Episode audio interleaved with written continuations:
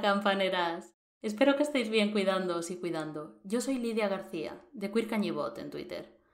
Estos cantares nuestros, coplas, cuplés, zarzuelas, pasodobles y aledaños, han sido tarareados y repetidos sobre todo por el pueblo, por modistas, sirvientas y amas de casa, por jornaleros y obreros de toda condición. Unos y otras los han usado muchas veces como alivio de sus penas y faenas, pero el caso es que estos cantares también se han acordado de los de arriba, de los que no tenían, como aquel que dice, ninguna faena que aliviar. Es bien sabido que la propia expresión sangre azul para referir a los linajes nobles se debe a la tradicional palidez de estas buenas gentes de alta cuna en contraste con las pieles asoleadas de los campesinos, aunque el siempre apasionante devenir de nuestra sociedad haya acabado convirtiendo el bronceado en un signo de estatus, por aquello de poder pagarte unas vacaciones, y a día de hoy el pijerío, noble o no, se insole como el que más. Pero el caso es que la sangre azul, encarnada en condes, marquesas, duquesas y hasta reyes y reinas, ha sido a menudo objeto de cantares. Y es que hasta el propio gran poeta de la copla, Rafael de León, tenía sangre azul. Hijo de aristócratas terratenientes, nació en Sevilla en 1908 con el discreto nombre de Rafael María José Jerónimo Doroteo Alberto Melchor de León y Arias de Saavedra. Con el tiempo llevaría los títulos de Marqués del Valle de la Reina, Marqués del Moscoso y Conde de Gómara. La historia de la zarzuela, por su parte, está tan estrechamente vinculada al estamento nobiliario que el propio género toma su nombre del Palacio de la Zarzuela, donde tuvieron lugar las primeras representaciones. Y si hablamos de cuplé, también uno de los grandes letristas del género era de familia noble, me refiero a Álvaro Retana Ramírez de Arellano, el ángel de la frivolidad, autoproclamado el novelista más guapo del mundo, arquetipo del niño bien libertino, profesional del escándalo y del despliegue de un plumerío que no se esforzaba demasiado en ocultar. Si en sus cuplés también se desliza de vez en cuando el tema, fue en sus novelas en las que retrató con frecuencia a una aristocracia decadente y nada virtuosa novelas que analizan su tesis doctoral la estrategia ficcional en la novela de Álvaro Retana, Vicente Bernet. Por ejemplo, en El vicio color de rosa, Retana habla del furor que fue el consumo de opio entre los nobles a principios de siglo. En ella, varios aristócratas totalmente colocados practican espiritismo para invocar el espíritu de la Fornarina, la legendaria cupletista. En otra novela titulada Una confesión muy siglo XX, una duquesa española viuda, que se retrata como ninfómana, confiesa por carta a un sacerdote que se ha enamorado en París de un teniente francés que conoció en unos jardines haciéndose pasar por la célebre tonadillera apodada La Goya, en La señorita perversidad, publicada en 1921, el hijo de unos marqueses se disfraza de bailaora gitana durante el carnaval y conoce a un joven de Cuenca recién llegado a Madrid. Cuando el otro descubre que es un señor, el jovencito se disculpa diciendo que ha tenido que ir vestido así porque el servicio no le había preparado a tiempo su smoking. Si bien el enredo y el disfraz que tanto explota Retana son un recurso habitual en la literatura y el teatro de entretenimiento en general, cuando hablamos de las correrías de los personajes nobles, la cosa se dispara. El deseo de apearse de la dignidad de su rango para entregarse más a gusto a los placeres que brinda el mundo les hace querer pasar muchas veces por plebeyos. Y es que la de plebeyo puede ser una identidad muy divertida, cuando es transitoria, claro, cuando después de una juerga vuelves a palacio donde otros, que no tienen el consuelo de escaparse de sus vidas ni por un rato, van a limpiarte la cubertería, servirte el capón asado y podarte las viñas de cuyas rentas vives. Justamente en la fiesta por excelencia de los disfraces, en el carnaval, se ambienta esta canción que hasta cierto punto parodia esta afición de los nobles por jugar a ser plebeyos. Carmen Sevilla, Paquita Rico y Lola Flores, en la película de 1962 El balcón de la luna, se meten en la piel el vestido y los pelucones de tres damas nobles enamoradas de lo popular y nos cantan, mientras se pelean entre ellas, de ahí las risas del público, con el carambí.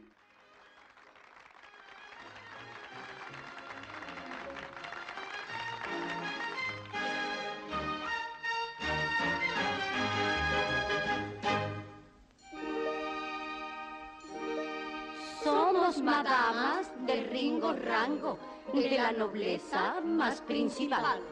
Y nos molesta tanto fandango, tanto bullicio por carnaval. ¡Ay, qué mascarada! ¡Qué ordinariez! ¡Qué descarada la plebeyez! Pero... Pero... Pero... Un duque me enamora, refitolero, mas yo vivo pendiente de mi torero. Un noble de la corte me está siguiendo, mas yo por un manalo, ay, estoy muriendo. Tengo dos bigotudos corregidores, pero un chispero embustero es quien me mata de amores. Con el carambí, carambí, por carnavales, majas y duquesas, aquí en Madrid somos iguales.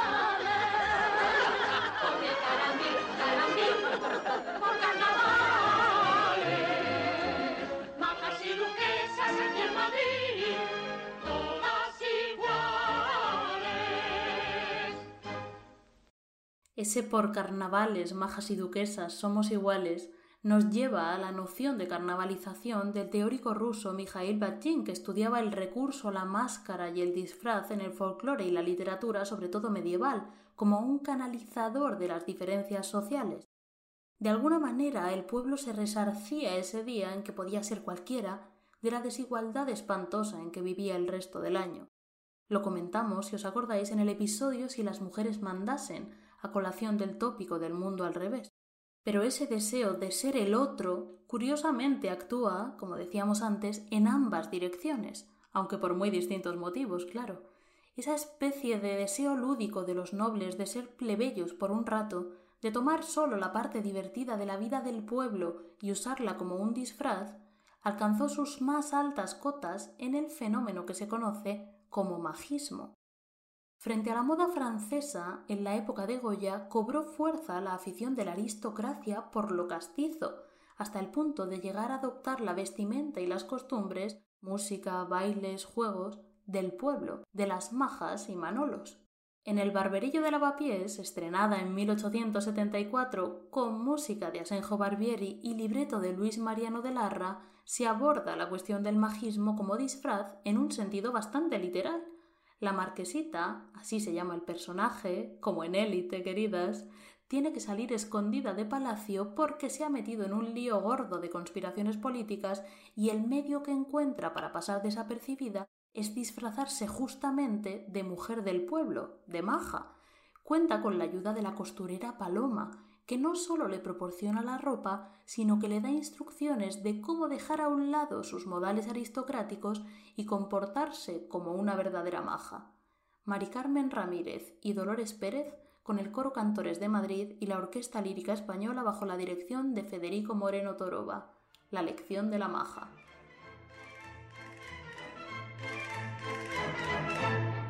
Aquí estoy ya vestida maja de contrabando. Como si ha nacido en nuestros barrios, es maja verdadera, sin contrabando.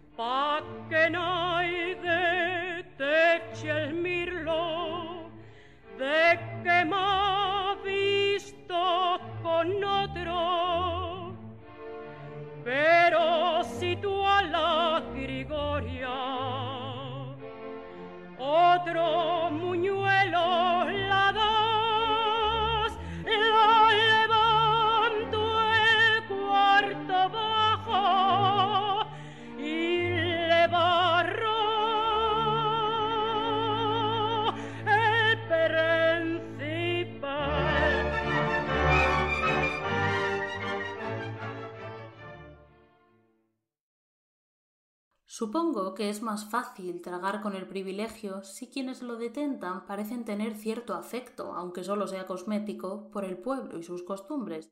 De ahí la larga escuela de casticismo y campechanía de la nobleza española. Muchas figuras aristocráticas han sido ensalzadas por sus inclinaciones por lo popular, Díaz Cabañete escribía en el ABC esto el 7 de marzo de 1962. Decían los toreros, llévale el capote a Doña Sol. ¿Por qué decían Doña Sol y no la duquesa de Santoña? Pues porque ser duquesa es difícil, pero más difícil aún ser Doña Sol. La gran dama que acaba de morir fue Doña Sol sin dejar de ser duquesa. Fue una duquesa popular. El pueblo, con su claro instinto, sabía que llamándola Doña Sol la diferenciaba de las duquesas. Su nativa aristocracia se reflejaba en su rostro, pero en los toros se confundía con el pueblo. Una gran dama que no descendía a lo popular, sino que ascendía lo popular a la grandeza de España.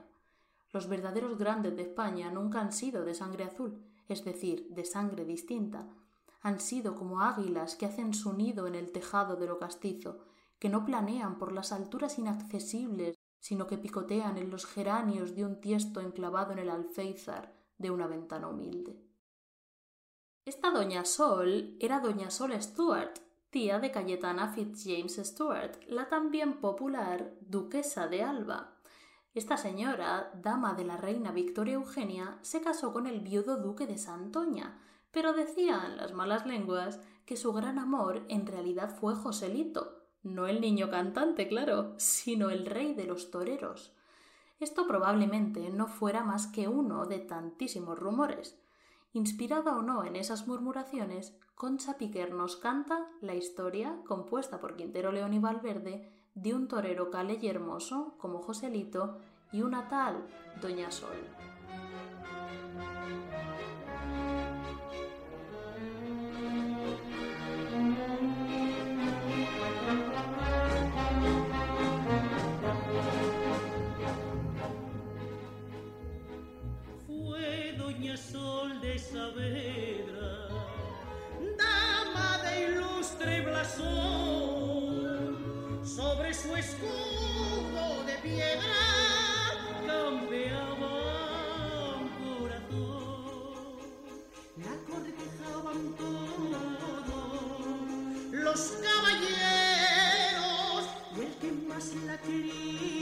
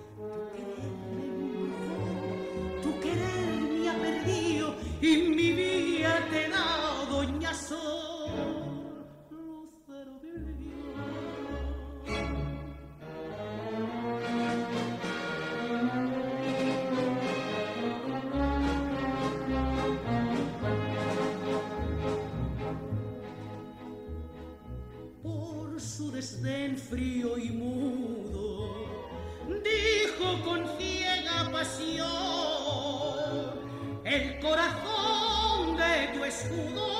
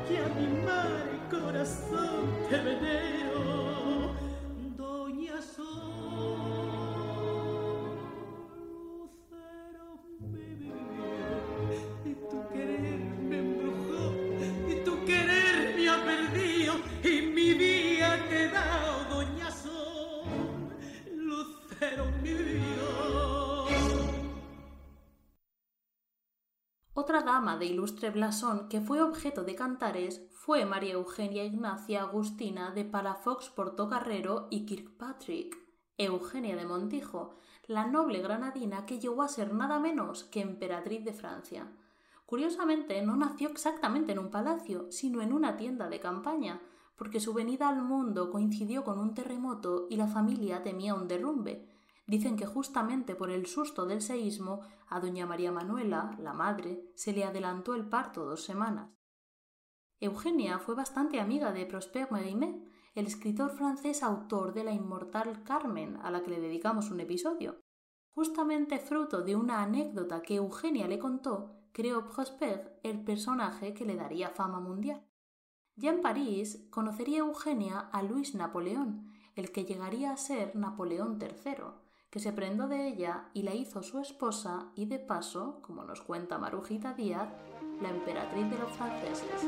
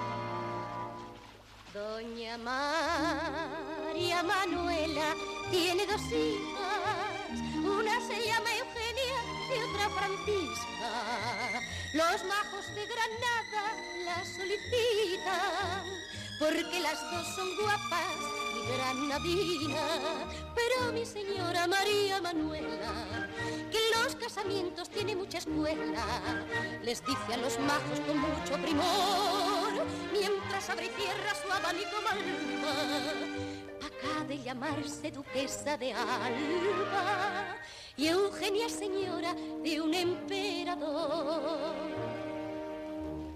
Y en la cuesta de Gomere, que al río dormido baja, florinata de donceles,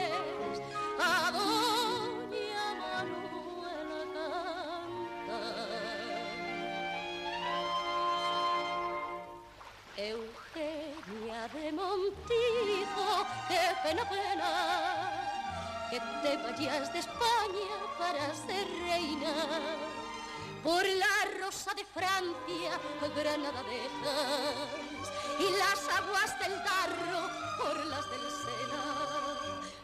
Eugenia de Montijo, qué pena,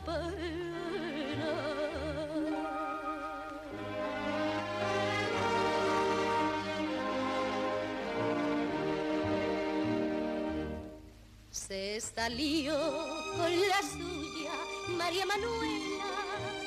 Una es reina de Francia y otra es duquesa.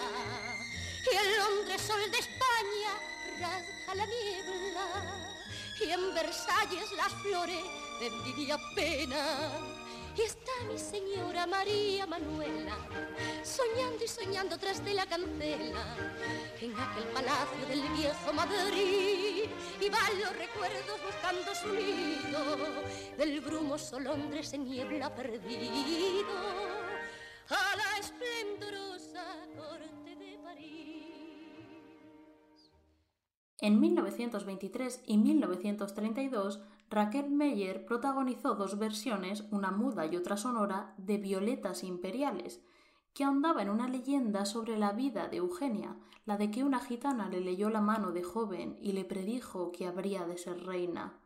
En las películas, Eugenia contrata a la joven gitana como su asistenta privada que la acompaña a París, donde el primo de la emperatriz, Juan de Ayala, se enamora de ella. En 1952, en una nueva versión de esta historia, una ambiciosa coproducción hispano-francesa dirigida por Richard Potier, Luis Mariano sería Juan de Ayala. Y a la hermosa gitana, Violeta, le daría vida, como casi siempre en estas películas, una paya, Carmen Sevilla. Violeta, para ti tengo yo una canción la misma que aprendí en tu antiguo pregón. ¿Te acuerdas en Granada, al pie del albaicín, juntos en el jardín que nos dio su ocasión? Sabes que ya no habrá primavera si tú no estás aquí, violetera, la primavera ha venido yo sé por qué ha sido. Entre las flores que ofreces es como una flor. Piensa que en esta corte francesa eres más que gitana, princesa, violeta de España.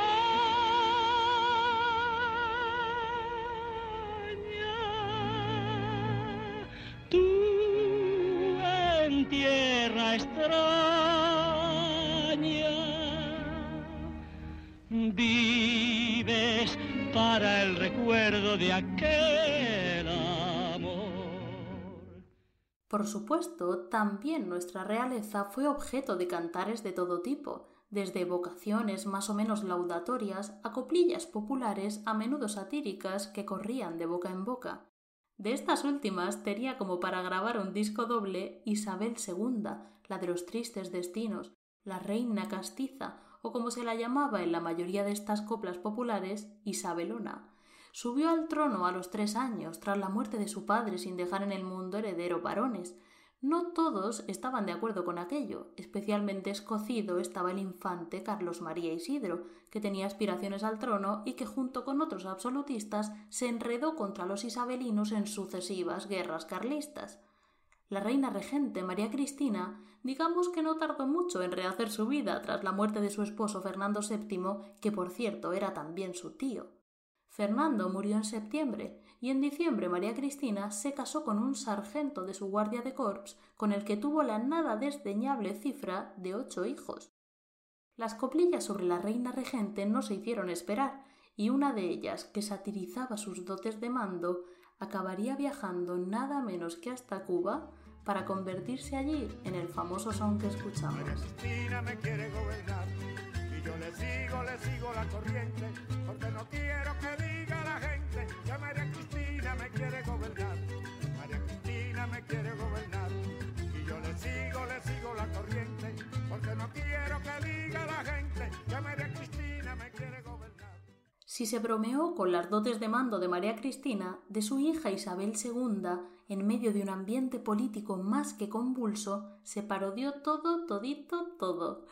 También es verdad que el personaje pues daba mucho de sí.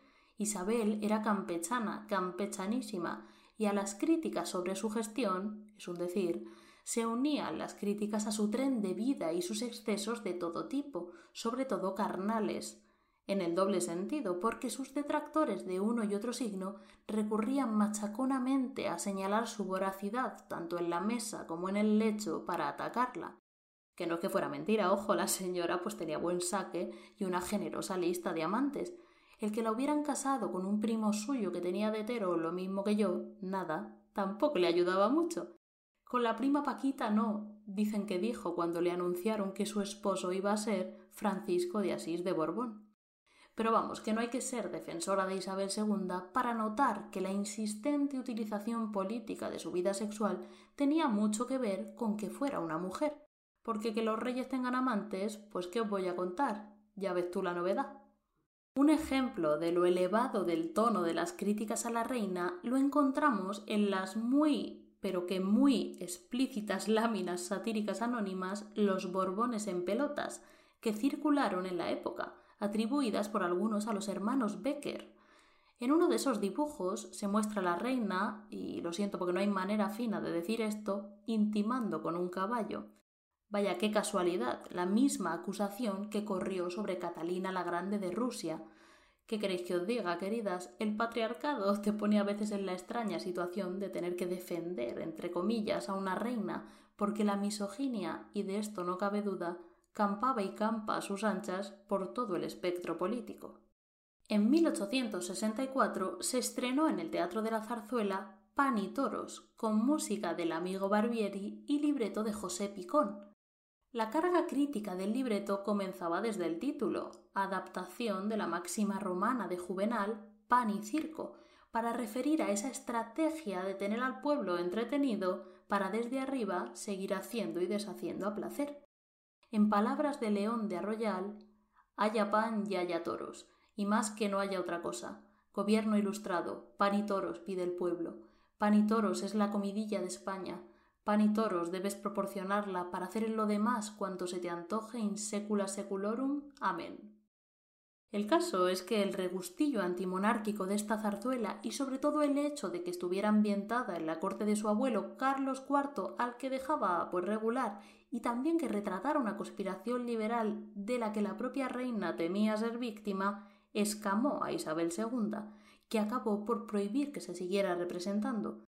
Por lo menos se hizo un peritaje de las pérdidas económicas que la real decisión iba a suponer, y los autores fueron resarcidos, Vamos a escuchar el famoso paso doble de esta zarzuela en la versión de la banda sinfónica La Artística de Buñol, Pan y Toros.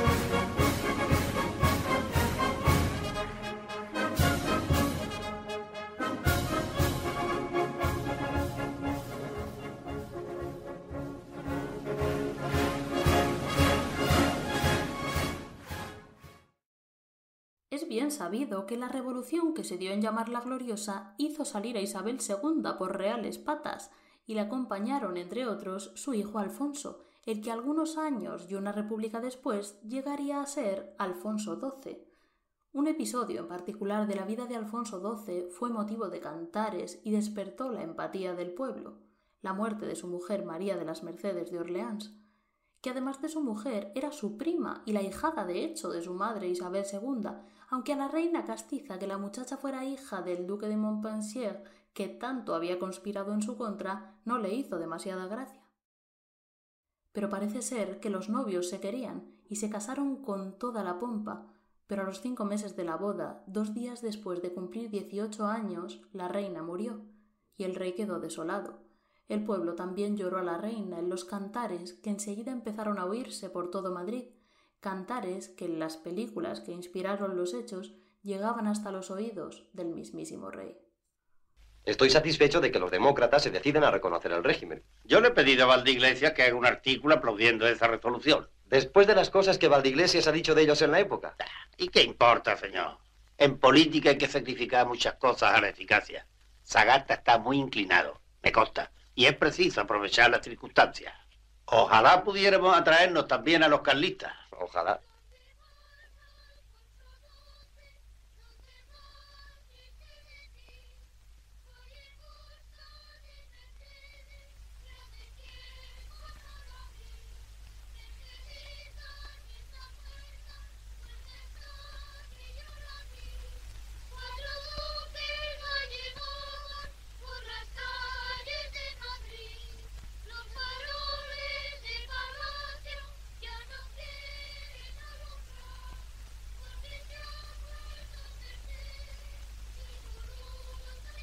Mercedes ya se ha muerto.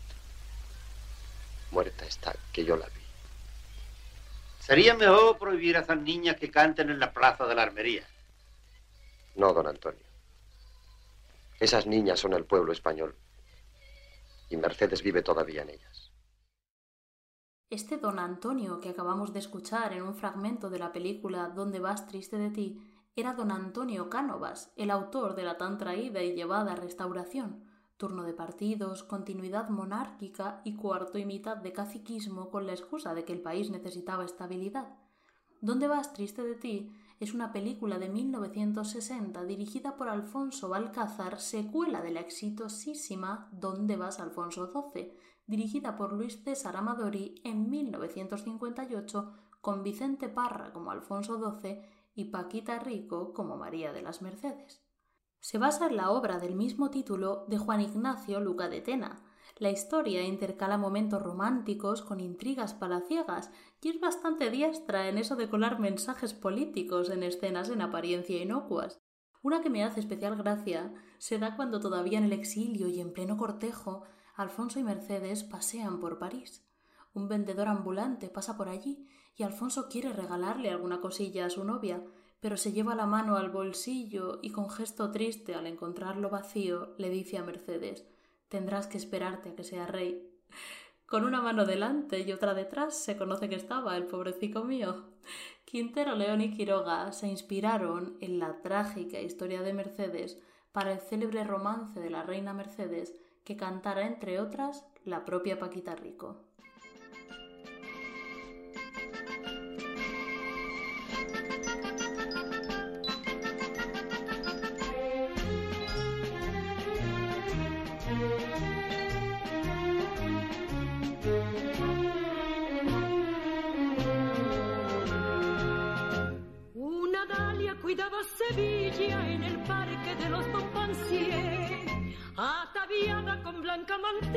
Parecía una rosa de té. De Madrid con chistera y patilla vino un real mozo muy cortesano que a Mercedes besó las mejillas, pues son los niños primo hermanos. Un idilio de amor empezó a sonreír mientras cantan en tono menor por la orillita del Guadalquivir. María de las Mercedes, no te vayas de Sevilla, que nada trocarte puede el color de tus mejillas. Que quieras o que no quieras, aunque tú no dices nada, se nota por tus ojeras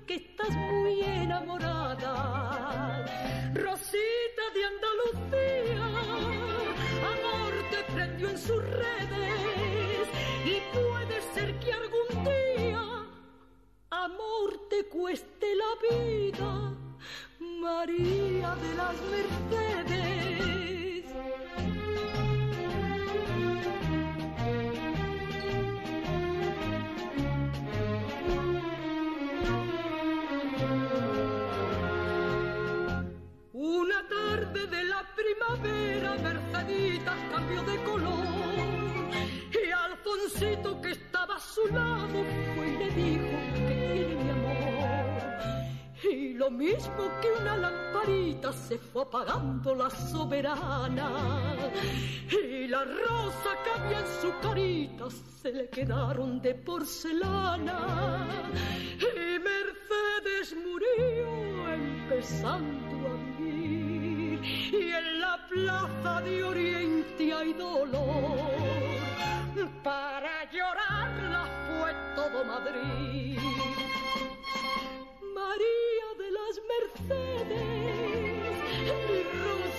sevillana, ¿por qué te vas de mis redes de la noche a la mañana? De amores son tus heridas y de amor mi desengaño.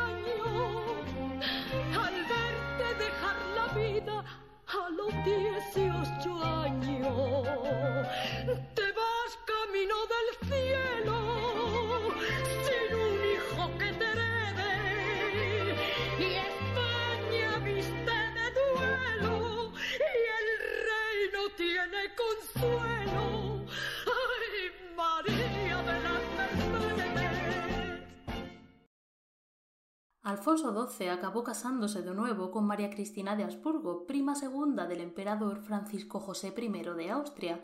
Hijos ilegítimos aparte, el rey tuvo al menos dos con la cantante de ópera Elena Sanz, el real matrimonio tuvo tres hijos, dos niñas y un niño que nació después de la muerte de su padre, que murió de tuberculosis a los 28 años.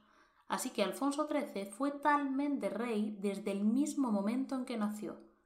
El 31 de mayo de 1906 se casó con la británica Victoria Eugenia de Battenberg, nieta nada menos que de la reina Victoria, en la Basílica de San Jerónimo de Madrid.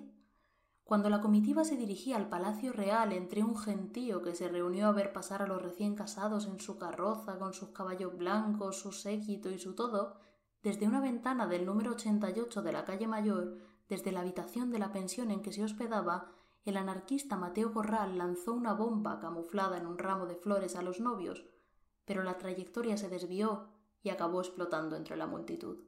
Murieron 25 personas, 15 militares y 10 civiles, y más de 100 personas resultaron heridas. Los reyes salieron ilesos. Muchos años después, Manuel Pareja Obregón lo recordaba en sus Sevillanas de la Reina. Las escuchamos en la versión de los marismeños.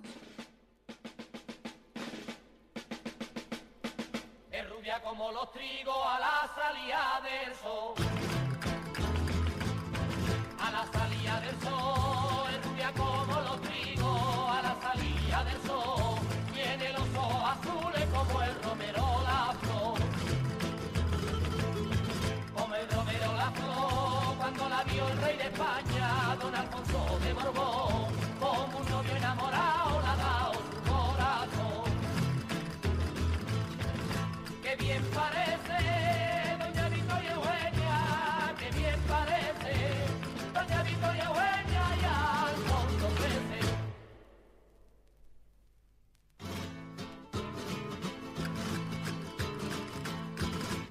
Iban y venían desde Londres a Madrid. Desde Londres a Madrid, cartas iban y venían desde Londres a Madrid. Yo estoy loco, vida mía, lo mismo que tú por mí. Lo mismo que tú por mí, en el Palacio de Oriente, todo es prisa juvenil. Doña Cristina sonríe viendo a Lío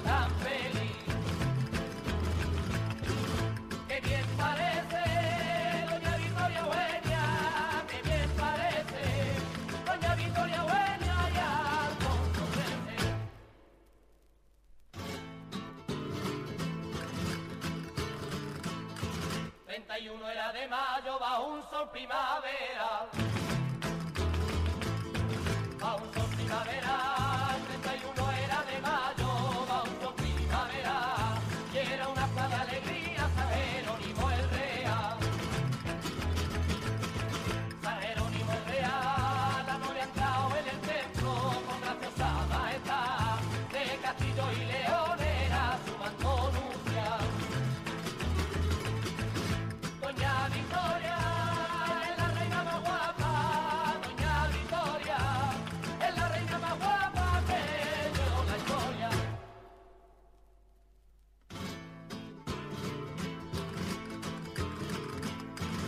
Cuando vuelven de la boda y ya en la calle mayor.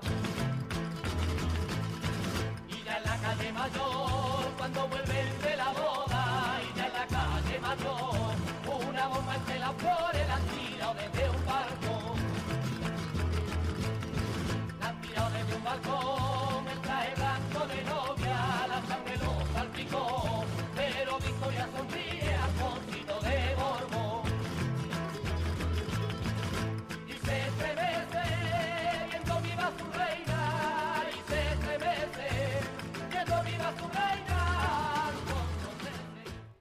Pero pronto Alfonso puso sus borbónicos ojos en otras mujeres, en muchas, sobre todo de la farándula. El baile, el cuplé y la revista parece que le pirraban. Sonaron los nombres de Celia Gámez, de la Chelito, de la Bella Otero, pero la relación más intensa y duradera la tuvo con la actriz Carmen Ruiz Moragas, con quien tuvo dos hijos. Alfonso era un hombre muy inquieto y entre dictadura y dicta blanda le dio tiempo a convertirse en un verdadero pionero del cine pornográfico. Encargó a los hermanos Ricardo y Ramón Baños tres películas que han sido recientemente restauradas: Consultorio de señoras, de tema ginecológico, El confesor, de temática pía, y El ministro, una pieza de porno político a la medida de los deseos de su majestad majestad que dejó de ser tal cuando leyó su manifiesto de renuncia ante su Consejo de Ministros la tarde del 14 de abril de 1931, antes de marchar al exilio, aquel famoso Las elecciones celebradas el domingo me revelan claramente que no tengo el amor de mi pueblo. Mi conciencia me dice que ese desvío no será definitivo, porque procuré siempre servir a España, puesto el único afán en el interés público hasta en las más críticas coyunturas, un rey puede equivocarse, y sin duda erré yo algunas veces, pero sé bien que nuestra patria se mostró siempre generosa ante las culpas sin malicia. Y tan generosa, Alfonso. Sobre Alfonso XIII había muchas leyendas de las juergas que se corría de incógnito por Madrid. La figura del rey disfrazado para pasar inadvertido con las más variadas intenciones es bastante recurrente de hecho en el teatro, la literatura y hasta en la mitología, con que a menudo se adorna la figura de muchos monarcas, lo mismo embozados en una capa que con un casco de motorista. En 1891 se estrenó El rey que rabió, con libreto de Miguel Ramos Carrión y música de Ruperto Chapí. En ella un joven rey decide viajar disfrazado de pastor para conocer la realidad de su país, un país ficticio que se parece mucho a España. En una de las escenas, los consejeros reales se preguntan si ante la peligrosa decisión del rey a la que no pueden oponerse, deberían dejar sus cargos. Y en ese punto esta obra de 1891 parodia la tradicional resistencia de los poderes hispanos, tanto nobles como plebeyos, a soltar el mando por muy acorralados que estén. Y es que apearse del poder me figuro que ha de ser dificilísimo, bien porque cuesta lo suyo llegar a él, bien porque se ha nacido allí arriba, por sangre, ahorrándose, aunque se haya soltado alguna lágrima, la ingrata parte del sudor. Os dejo con la dimisión de El rey que rabió, de 1891, y yo me despido hasta la próxima. Cuidaos y cuidad. La dimisión, La dimisión. la dimisión, La dimisión. La dimisión. Nos limpa por completo de la gobernación. Nos pone en un aprieto su determinación. ¿qué hacemos?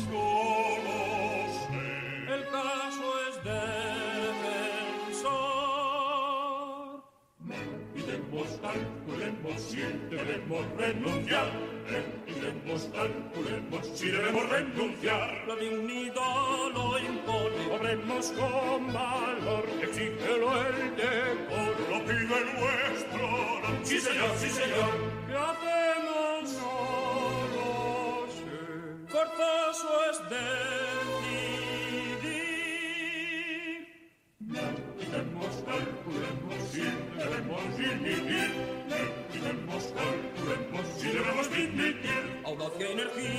Debilidad. Tengamos entereza, Tengamos dignidad. es verdad, es verdad. Tengamos entereza, energía y dignidad. ¿Qué hacemos? No lo sé. Su marcha hay que impedir. Miremos, si debemos transigir. Miremos, calculemos si debemos transigir. Eso sí, Eso no. No lo sé. ¿Qué sé yo? yo jamás. ¿Para qué? ¿Qué sé yo? No lo sé. Compañeros, compañeros, se salvó la situación. Hoy decido complaceros con mi determinación. Sepamos pues la decisión. Decid cuál es vuestra opinión.